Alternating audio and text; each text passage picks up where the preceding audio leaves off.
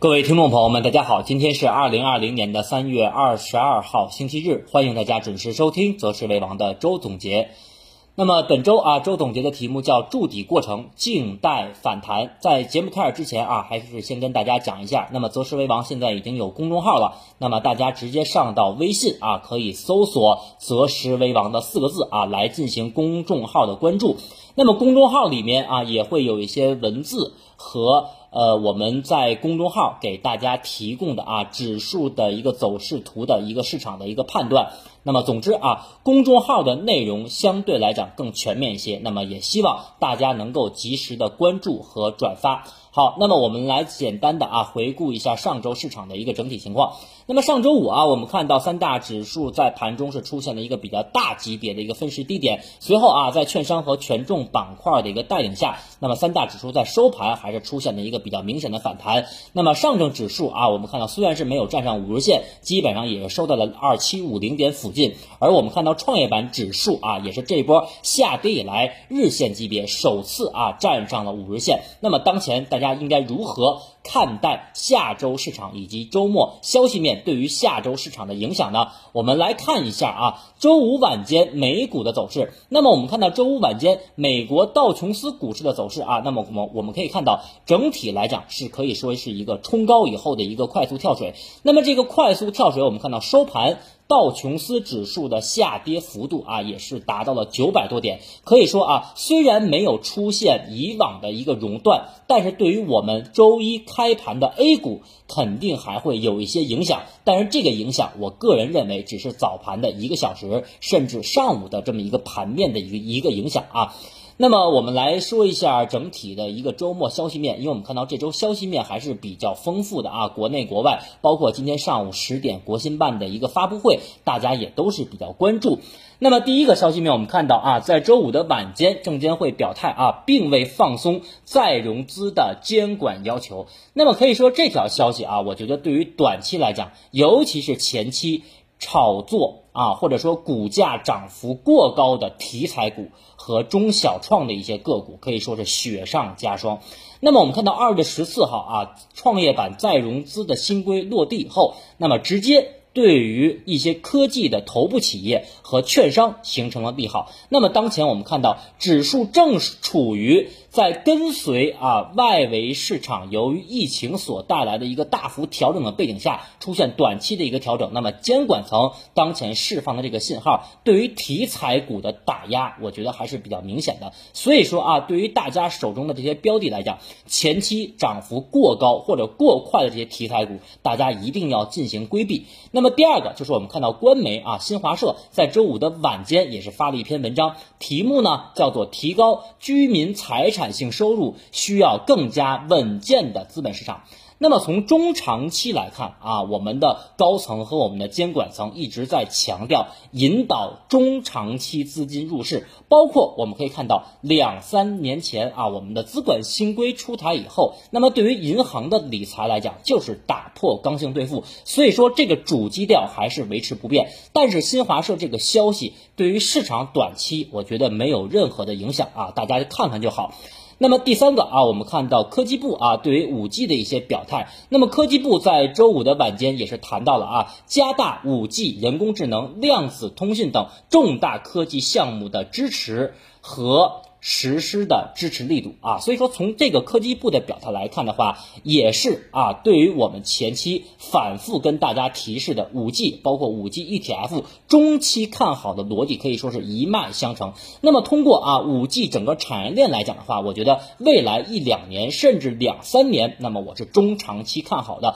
包括啊五 G 的上游基站设备，以及五 G 的中下游五 G 应用，包括五 G 技术，那么这些细分领域。那么以及我们之前跟大家提到的啊，新基建当中的七大细分领域，那么大家在市场这种调整阶段，我觉得都可以积极的去关注啊，这是科技部的表态。那么周五的晚间比较重要的还有啊，就是我们的高层对于当前我们的宏观政策和未来的经济发展方向啊。做出了一个比较重要的定调啊，就是我们看到周五晚间高层的表态是宏观政策协调机制要跟踪世界经济金融形势的变化啊，加强六稳。那么六稳当中最重要的就是稳就业啊，优先扩大内需，促进经济回升和就业大局的稳定。我们看第一句话啊，叫宏观政策协调机制要跟踪世界经济金融形势的变化。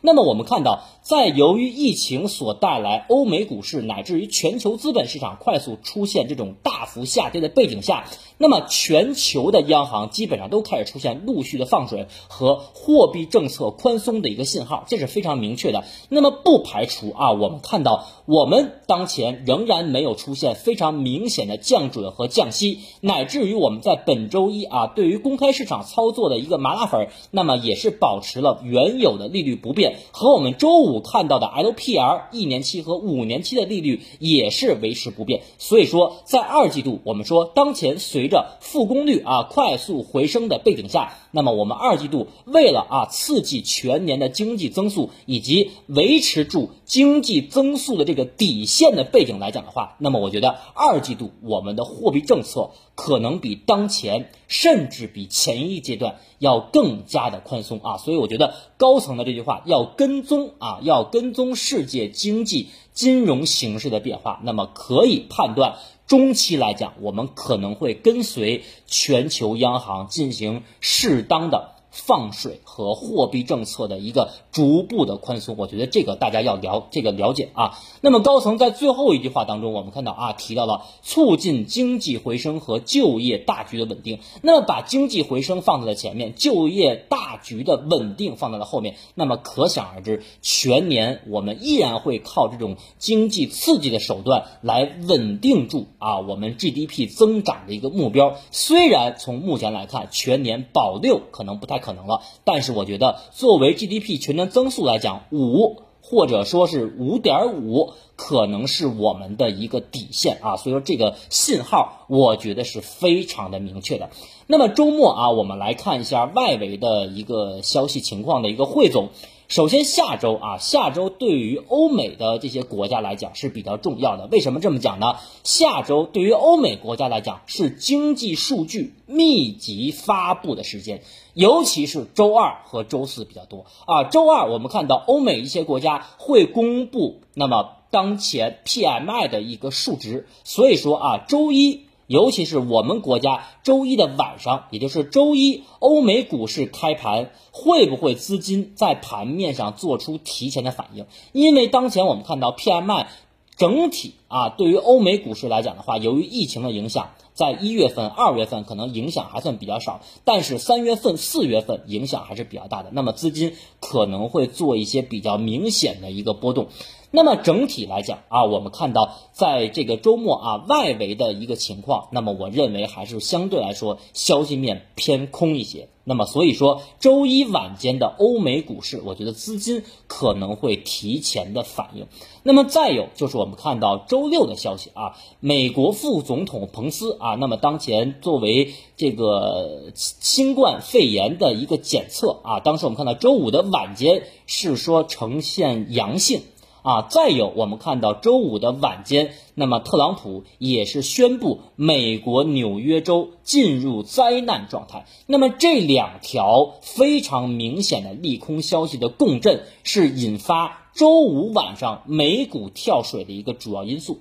但是我们看到今天早上最新的消息啊，今天周日早上最新新的消息是美国副总统彭斯最终的检测结果是为阴性。那么我觉得这点啊还是相对来讲啊还是比较乐观的。那么呃我们看到当前啊在这个外围的这么一个呃新冠肺炎的疫情持续升级的一个状态下，尤其是我们看到当前已经有六个国家啊在这个确诊人数超过了上万人，而且我们看到，包括意大利啊，包括伊朗。包括法国、包括美国这些国家，其实他们的这个新冠啊，这个疫情的确诊人数还在出现持续的上升。但是我们的邻国啊，像日本和韩国，那么这两天的新增人数也只有几十个啊，已经回到了两位数。所以说，随着未来一周左右，那么我认为欧美这些国家的新冠疫情的一个。呃，确诊人数可能会达到一个高峰。那么之前我们跟大家讲过，资金都是炒预期的。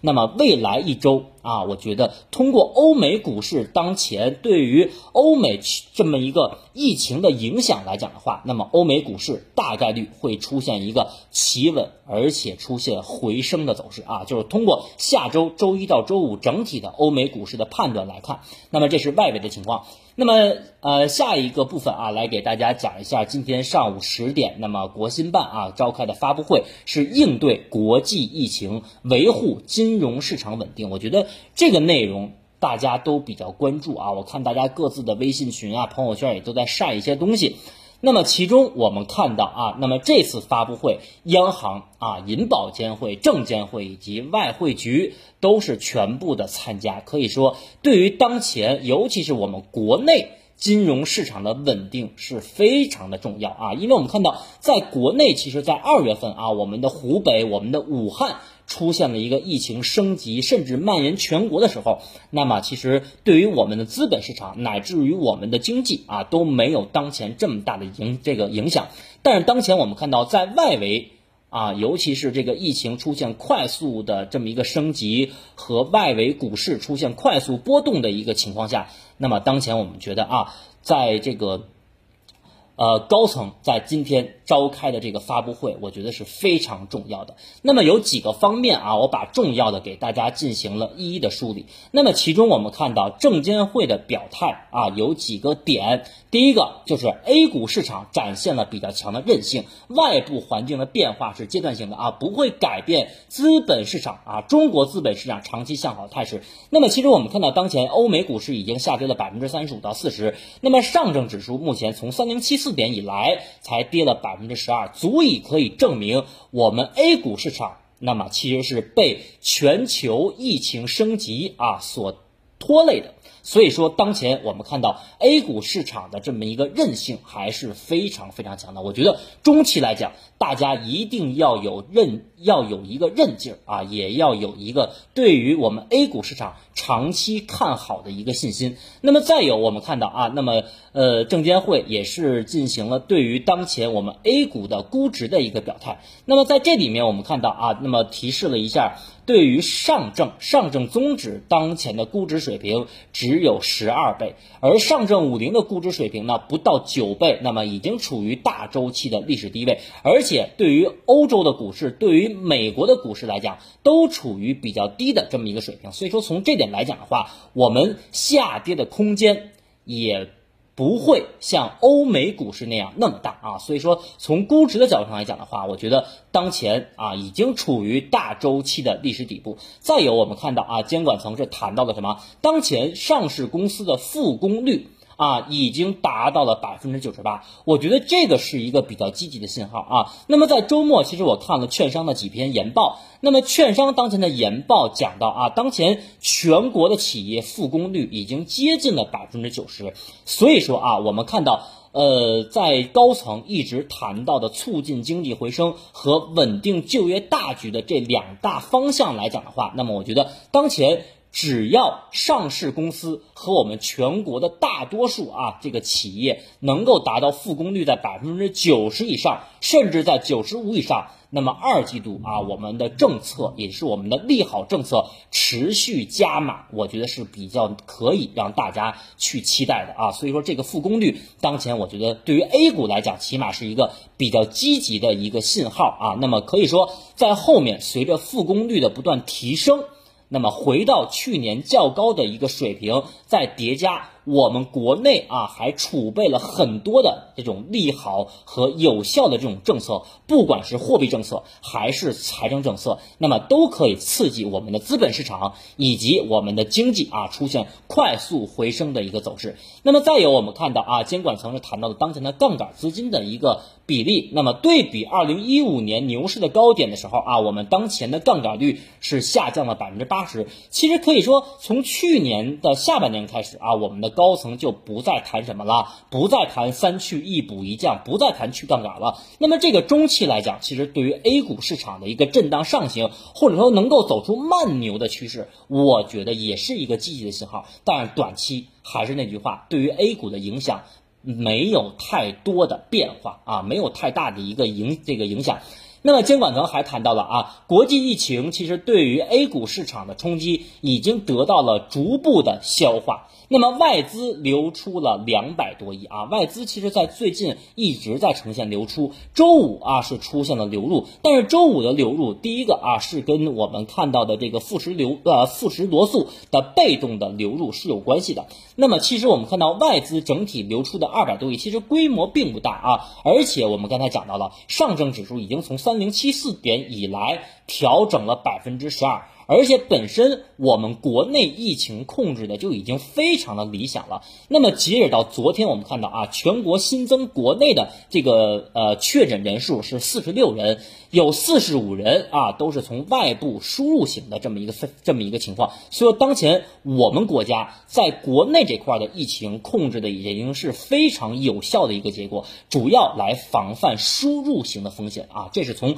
疫情的方面来这个来讲。那么外资的流动啊，也就是我们看到外资流出的两百多亿，对于 A 股是有担忧的，但是没有颠覆性和没有根本性的冲击。我觉得这一点长期随着我们 A 股啊，对于外资来讲，无论是富时罗素还是名胜还是标普五百，那么他们对于 A 股的配置在不断的增加。啊，以及我们说的险资，包括我们刚才说的啊，这个老百姓的一些这个理财的资金的入市，所以长期来看，我觉得外资流出了两百多亿，其实对于中期没有任何的影响。而且我们看到监管层还谈了什么？谈到当前啊，外部的疫情不会改变我们国家资本市场的改革步伐。那么说到这资本市场的改革步伐，大家要注意啊，主要提的就是什么啊？新证券法的实施和注册制的全面推广。那么在讲到注册制全面推广的时候啊，那么我们相信，咱们节目当中有很多听友是什么？是做基金的，也有很多人是做股票投。这个投资的，那么这里面我想跟大家去讲一下，尤其是那些做股票投资的这些人啊，未来在注册制实施的背景下，那么你们选股的难度会大大的提高啊。注册制的实施，未来我们 A 股市场的个股数量会从四千家到六千家，甚至到八千家，未来两年可能会看到一万家。那么有一部分的。上市公司可能跟港股的仙股是一样的啊，无人问津，没有流动性。那么也有一部分的行业龙头会走出独立的行情。所以这里面我想跟大家说的是，如果你没有那种看基本面、看消息面、看技术面那种超高能力的判断啊，你还是少碰个股。你最多做一做 ETF，大不了你就去把钱交给银行，交给基金公司去买基金，远比你自己看着市场波动和个股的波动要放心很多。所以说啊，在注册制推广的背景下，我觉得个股的操作难度会越来越大啊，加上个股的黑天鹅、行业的风险啊，种种种种，所以我觉得风险还是比较大。所以说，做个股的朋友啊，大家。是不是要考虑把一部分资产，甚至把大部分资产都拿去做公募基金？我觉得这个啊是你们当前需要考虑的，因为大方向，我觉得啊这个是不变的。那么这个是啊我们看到在国新办上啊监管层谈的一些话。那么再有啊我们看到央行央行的表态啊，对于当前的物价水平进行了一些呃预判。那么央行认为啊，物价整体形势将趋于缓和。其实这个缓和，我觉得大家已经看到了啊。一季度我们的 CPI 增长是五点四，二季度是五点三。那么随着三月份啊，我们的疫情国内的疫情得到了控制，以及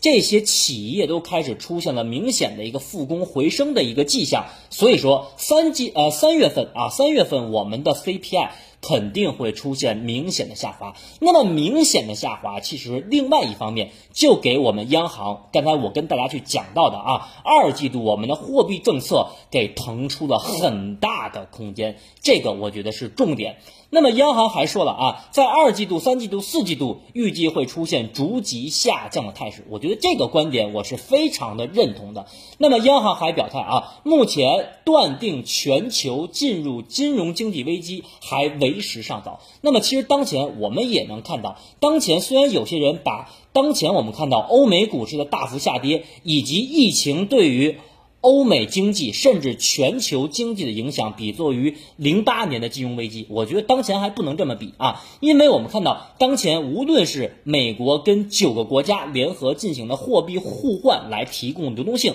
还是我们看到全球已经开始快速的进入到新一轮的降息周期来应对疫情对于经济的一个冲击，那么可以说动作都要比二零零八年的金融危机来的要早，所以当前我觉得判。断全球进入金融危机，我觉得还为时尚早。那么央行还表态了啊，要继续推进 LPR 的改革，引导贷款市场利率不断的下行。那么我们看到本周五 LPR 一年和五年没有出现如期的下调，那么对于 A 股盘面上形成了短期的利空啊，这个我们之前也讲过。但是从中期来看，LPR 尤其是一年期现在是四点零五，那么从未来两三个月来看的话，那么我认为。大概率要破四啊，所以说未来整体的市场利率，尤其是贷款利率逐步下行或者长期下行的趋势，我认为当前是可以确定的，尤其是未来三年到五年的一个逐步下行的一个趋势啊，这是贷款利率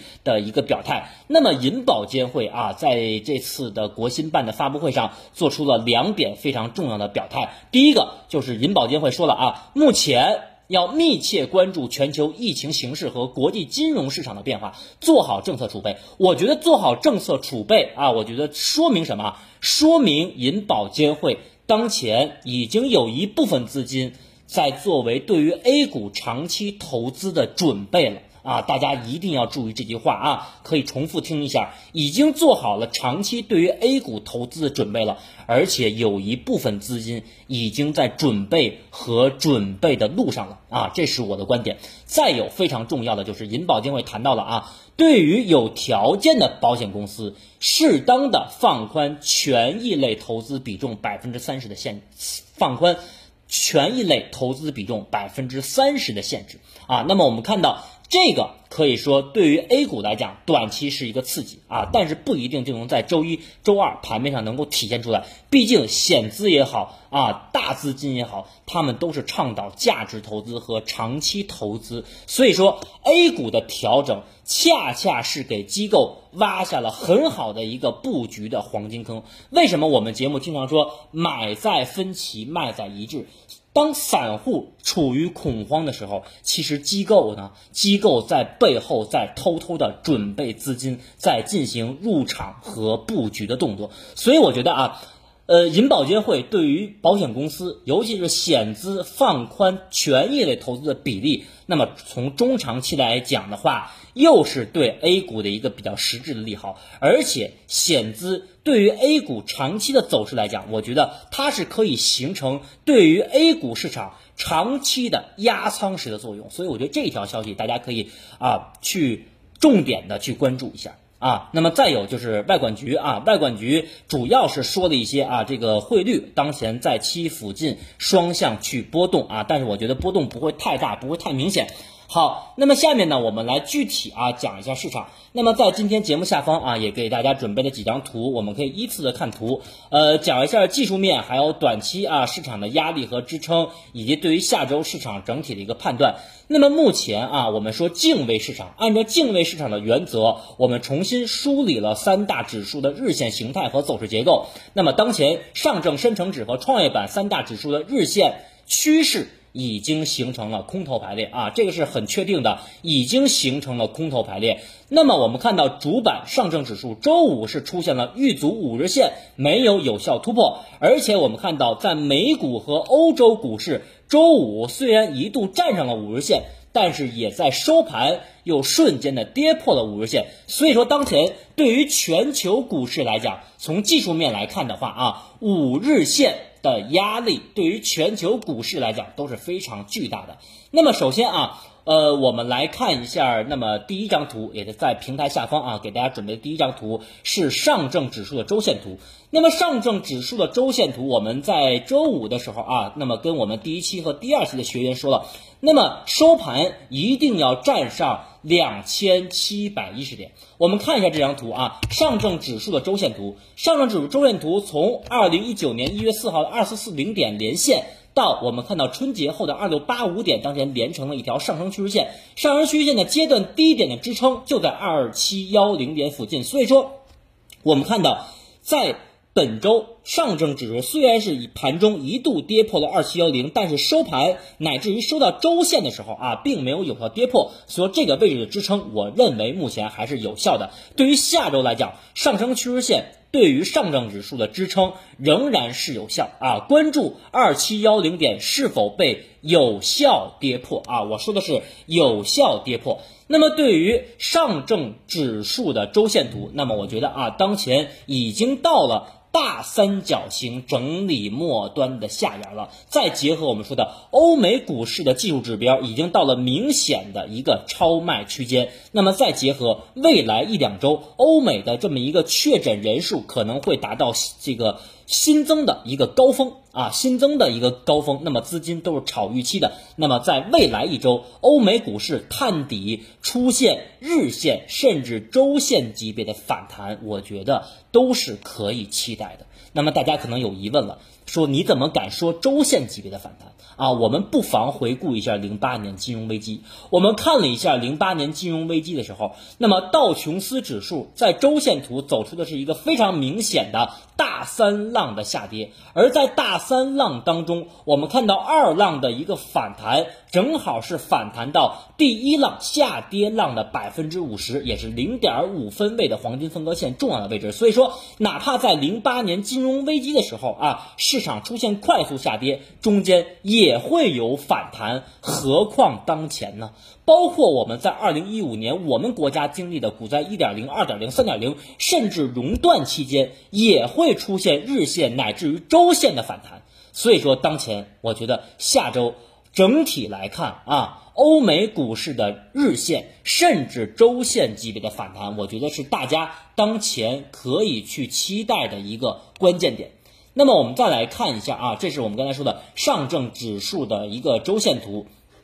好。那么我们再来看一下深成指指数的周线图啊，我们在节目下方给大家准备的第二张图啊，深成指指数的周线图。深成指指数的周线图，我们看到啊，从前期的高点形成了下降趋势线，而下降趋势线啊，蓝色的箭头，当前的支撑在哪呢？在九千七百点。那么我们再看一下，在去年一月四号深成指打出来的七千零一十一点的支撑。低点有效支撑连接的上升趋势线，而这两个趋势线的附近的支撑在哪呢？正好在九千七百点，那么也就是说，目前深成指的周线上升趋势线加下降趋势线的这个支撑，也就是说这两个趋势线的重合位置的支撑，是对于当前深成指指数大周期，我认为是支撑有效的啊。那么再有，我想给大家看一下第三张图，那么第三张图就是大家比较期待的啊，深成指周线的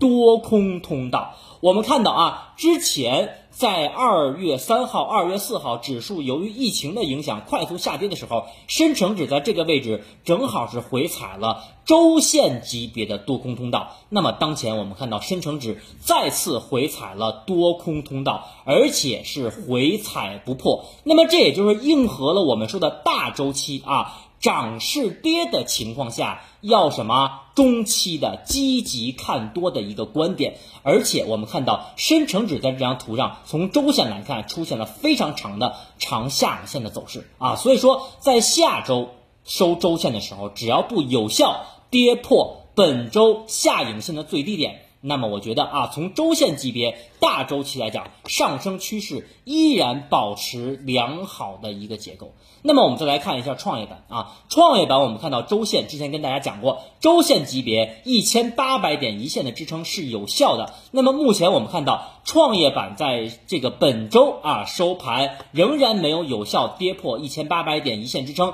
而且还是顽强的站上了二十一周均线的支撑。那么再结合我们看到创业板的日线没有跌破八十九天线的啊这个支撑，所以说当前我们看到结合日线和周线来讲，那么创业板我认为仍然属于当前市场一个比较明确的一个风向标。所以整体来看啊，我们看了一下三大指数的周线图，那么当前三大指数。大周期，也就是周线，并没有出现明显和有效的破位，那么这也是给下周来讲啊，给多头带来了一线生机。那么我们再来看一下日线图啊，在今天节目下方给大家准备的第四张图啊，这个是非常重要的一点。我们看一下上证指数的日线图。那么上证指数日线图，我之前跟大家讲过啊。那么三零七四点下跌以来，到目前已经跌幅在百分之十二。如果我们说技术分析啊，可以说其中有一个特点叫什么？叫历史会重演，但不会简单的重复。那么我们看了一下近两年上证指数的走势结构，可以发现。当前的走势好像比较像去年的四月中下旬一路下跌到五月中旬见底的一个走势结构。那么当时我们看到，由于多方面因素的共振，再加上贸易摩擦的反复，导致指数从三千二快速跌幅在四百点到五百点，跌到了两千八百点。那么我们看到当时其实啊，在从整体三千二百八十八点到我们看到的。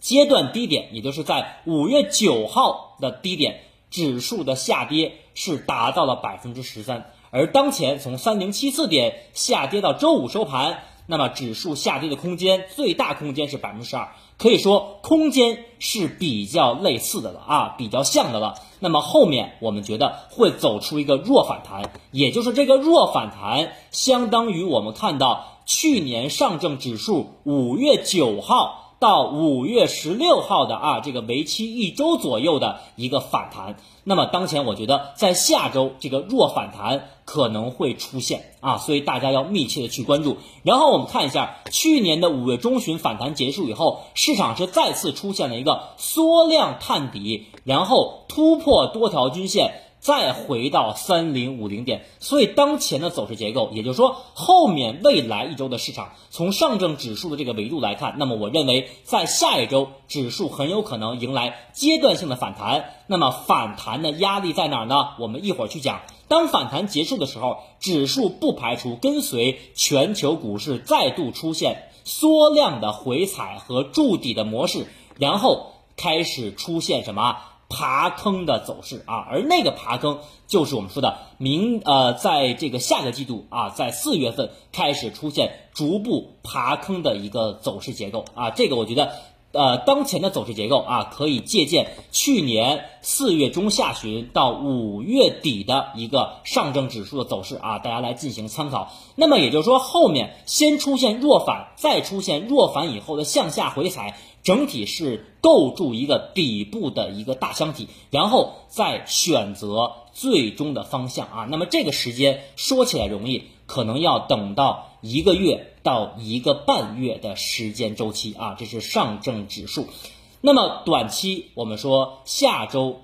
尤其是周一，上证指数的压力和支撑在哪儿呢？我们来看一下啊，上证指数的十五分钟图啊，上证指数十五分钟图之前我们给大家也是在节目下方啊准备过很多次啊。那么当前我们可以看到啊，在二六四六点形成以后，出现一个十五分钟和日线的一个底分型形态。那么目前我们看到，从三零七四点下跌以来，构筑了一个两个比较明显的下跌中枢，而且我们看到在下跌中枢形成以后，在下方 MACD 指标出现了比较明显的指标的一个背驰结构。那么当前我们看到啊，在周五收盘，指数已经是。回档到二七五六点，也就是短期压力附近。那么周一盘面上最重要的压力还是二七五六。而下方如果说周一啊，随着外围市场的一个影响和疫情升级的一个影响的话，那么周一上证指数的支撑是两个位置，一个是两千七百点附近。还有一个就是二六五六点啊，这是对于周一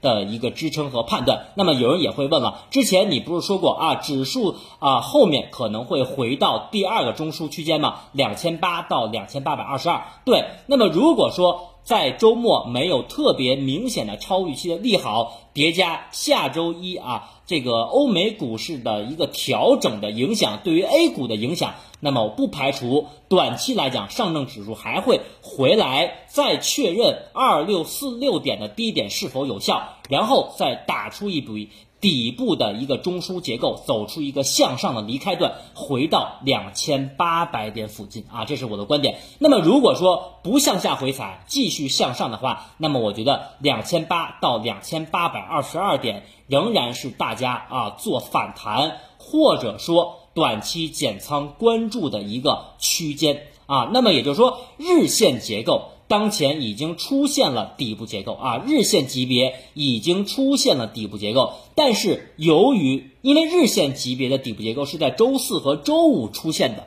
啊，类似于五月初的啊那个下跌，那么。但是当前我们看到周五啊，由于周五外围市场的这个调整和周末啊这个全球疫情的一个有所升级的一个影响，那么也是减弱了当前我们 A 股日线级别反弹的力度。但是从波段的角度上来讲，那么上一个中枢两千八到两千八百二十二点大概率啊，我认为还是会看到的。那么到了以后再观察。整体市场的反弹力度和量能的一个配合情况啊，那么今天啊还给大家准备了当前对于个股 ETF 还有基金的操作策略，那么分三种情况。第一个啊，如果你当前是满仓的话，那么两千七百点附近啊，我始终认为中期是市场的底部区域，不要盲目割肉啊，保持一些耐心。那么这个位置啊，或者说短期的再次调整。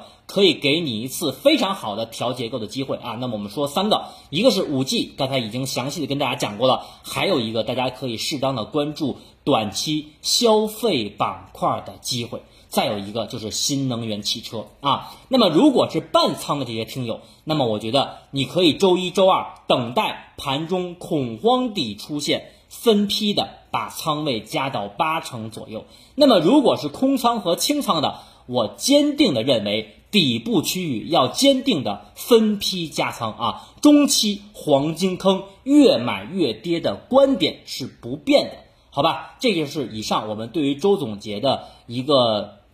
啊这么一个判断，以及对下周市场的一个展望和当前操作策略的一个更新。那么最后呢，也感谢啊大家的收听和支持，也希望大家能够把我们在。呃，平台的节目啊，多多转发到朋友圈。好，我们下周一啊，再见。